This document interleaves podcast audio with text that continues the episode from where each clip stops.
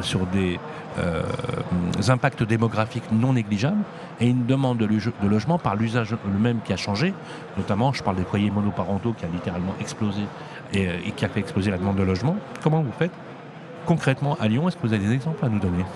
Bah, on travaille sur du portage foncier, mais on travaille aussi sur ce qu'on appelle nos gisements existants, c'est-à-dire euh, nos résidences qui parfois euh, finalement portent des capacités. Eh bah oui, et par exemple sur Saint-Priest aujourd'hui, on travaille sur euh, une construction qui vient prendre place à la place d'un parking en superstructure qui était totalement inutilisé. Et donc sur une résidence de 70 logements, on vient en rajouter une trentaine et on en profite effectivement pour réinviter la nature, puisqu'il y avait beaucoup d'espaces qui étaient plutôt contraints euh, avec euh, beaucoup de bitume. Et donc là, on va, on va travailler sur le projet euh, de paysage de cette résidence en même temps que cette construction. Et on va notamment travailler avec, on travaille notamment avec CDC Biodiversité sur les questions aussi de, nature déjà existante, hein, parce qu'il faut savoir que la nature, elle est déjà là. Il y a aussi de la biodiversité présente sur ces résidences, notamment des oiseaux, des chauves-souris, etc. Et donc l'idée aussi au travers de cette, de cette opération, c'est de conforter la présence de, de, cette biodiversité. Et donc à la fois on apporte du logement, de la renaturation, je reprends le terme parce qu'il est finalement assez usité, et puis en plus on va essayer de mobiliser les habitants autour de la découverte de finalement euh, toute cette biodiversité qui existe sur la résidence euh, et, de, voilà, de monter des petits jardins et euh, des, des nichoirs. Moi je trouve que c'est une alternative. Vous avez vu le rapport qui a été fait par l'Union européenne mais aussi par l'OMS sur le, la santé de la biodiversité. Le paradoxe incroyable, c'est que la biodiversité se porte beaucoup mieux en ville que dans les campagnes. C'est fou.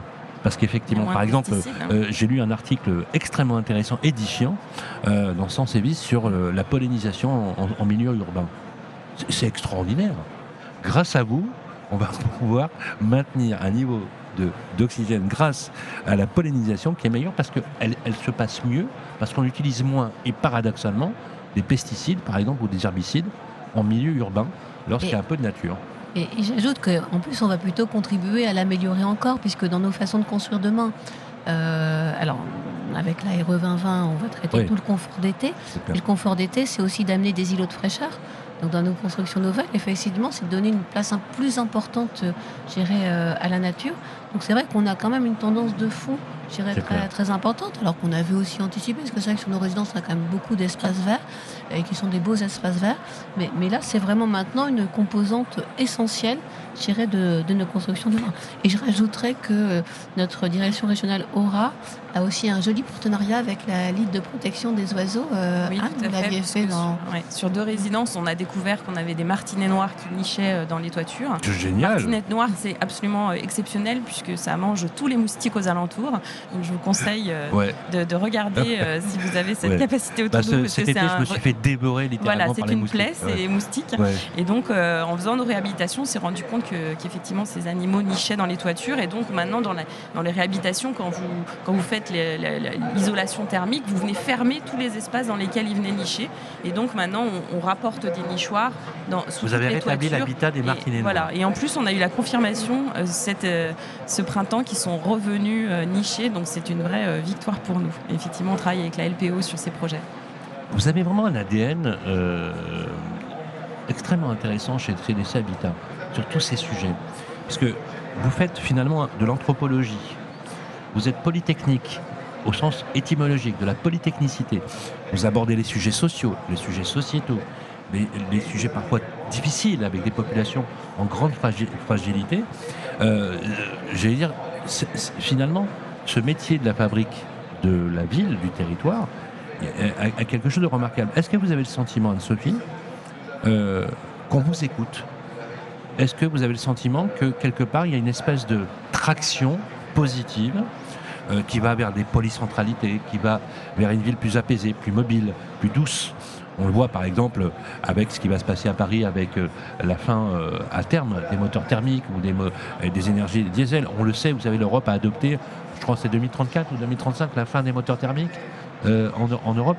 Est-ce que tout ça n'est pas finalement le symbole d'une nouvelle façon de concevoir notre nouvelle urbanité? Si, moi je pense qu'on est un, un vrai tournant. Enfin, vous l'aviez évoqué en début d'émission, on est un peu sur un tournant sur les modes d'habiter, puisque comme vous le disiez, tout le monde a regardé son logement pendant la crise sanitaire. Vrai, on est un tournant sur les modes de production et aussi les, modes constructifs, euh, avec euh, la loi climat et maintenant la, crise énergétique qui nous, qui nous, vient nous rappeler que, euh, ben oui, la sobriété énergétique, il faut, il faut la mettre en place. Donc c'est ce que je disais tout à l'heure. il faut faire de ces contraintes une opportunité, une opportunité de transformation de la ville, comme vous disiez, une ville dans laquelle il fait bon vivre, euh, apaisée, avec de, la nature. Est-ce qu'on peut arriver, Anne-Sophie, à, avoir plusieurs centralités pour éviter que tout converge vers un seul point? Est-ce qu'on peut vraiment avoir un habitat euh, apaisé dans lequel on n'est plus obligé de faire deux heures de transport pour aller travailler, par exemple dans lequel est-ce que ce schéma-là est engagé? On le voit hein, d'ailleurs par ailleurs dans certaines métropoles. Ou est-ce que de toute façon on sera toujours soumis à cette règle, finalement, à la fois de la gentrification euh, pour, euh, par nature même qui se fait dans le territoire, ou effectivement des territoires qui finalement se construiront Alors nous, nous sommes très attachés parce qu'on a eu euh, l'expérience de, de l'ANRU, hein, du renouvellement ah urbain. Et il faut en tirer les, les, enseignements dans la durée. Donc on est très attaché justement à ce que les quartiers ne soient pas des quartiers monofonctionnels que ce ne soit pas des grands quartiers d'habitat. Il faut que dans un quartier, effectivement, on trouve toutes les fonctions de la ville, à proximité. De la culture. Voilà, pour moi, c'est le sujet de, l'accessibilité au sens large dans, dans, nos quartiers. Donc, accessibilité au transport, parce que c'est quand même primordial pour l'emploi, accessibilité au sport, à la culture, à l'éducation. Et c'est ça, demain, qui fait des quartiers euh, voilà, équilibrés, sobres, durables c'est bien cette conception de la ville que, nous défendons. Et puis vous l'avez évoqué, c'est qu'on a des engagements sociaux et environnementaux forts. Et ce qui se passe aujourd'hui, je pense que ça renforce très fortement en fait notre mission euh, sociétale, mais je pense que vous l'avez compris, qui est très chevillée au corps moi, je euh, pense de nos équipes. J'aime bien les citations. Vous savez, moi je pense qu'il faut rappeler euh, les mots de l'encyclopédiste Denis Diderot qui dirait finalement que cette singularité, c'est ce qui fait votre personnalité, la personnalité du groupe de CDC Habitat. Je pense que c'est assez remarquable. Il est l'heure de se quitter. J'aimerais euh, vous laisser euh, pour la conclusion euh, quelques mots qui, voilà, positifs, résolument constructifs. On va commencer par vous, Anne Canova. vous êtes très active sur la région hein, et pour cause, directrice régionale quand même, et vous connaissez bien votre territoire. Qu'est-ce qu'on a encore du chemin à faire? Certes, mais, avec ce congrès le chemin est pris, on va dire, voilà, euh, et, je pense qu'on a, on a les moyens de réinventer nos façons de faire, on a l'envie de le faire. Moi, je travaille tout, avec mes équipes, dont je salue le travail au quotidien puisque j'ai des gens très investis sur ces questions et voilà, c'est très agréable au quotidien puisqu'on sent qu'on peut y arriver. Ce qui était très agréable, c'est de partager ce moment avec vous, Anne Canova. Je rappelle que vous êtes directrice régionale euh, de la région Auvergne-Rhône-Alpes. Merci d'être passée par le plateau euh, de Radio Imo du groupe territorial. Anne-Sophie Grave, euh, voilà, ce congrès s'achève demain. je sais que vous en avez entendu, attendu beaucoup.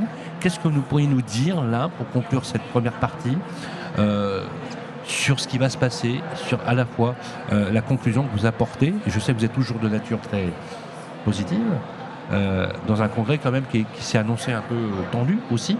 Euh, je pense notamment à, nos amis d'Action Logement, par exemple. Qu'est-ce que vous pourriez nous dire? Oui, on ne peut pas ignorer le contexte économique dans lequel nous vivons. Hein. On, en a parlé en filigrane avec la crise de l'énergie, euh, l'inflation pour nos locataires, l'inflation aussi euh, qu'on voit dans nos, se fait dans les prix de revient de, nos opérations. Donc effectivement, cet acte de construire qui est plus difficile, on l'a évoqué avec Lausanne, avec euh, les prix de revient des opérations, c'est vrai aussi sur les travaux sur le parc. Mais néanmoins, donc euh, c'est un peu, je pense, que ce qu'on a fait dans l'émission, hein, ce sont des challenges, on les prend comme des challenges. Euh, l'acte de construire, de toute façon, ça a toujours été, on appelle ça des petites batailles, c'est une petite bataille. Chaque fois, il faut gagner, faut gagner la bataille.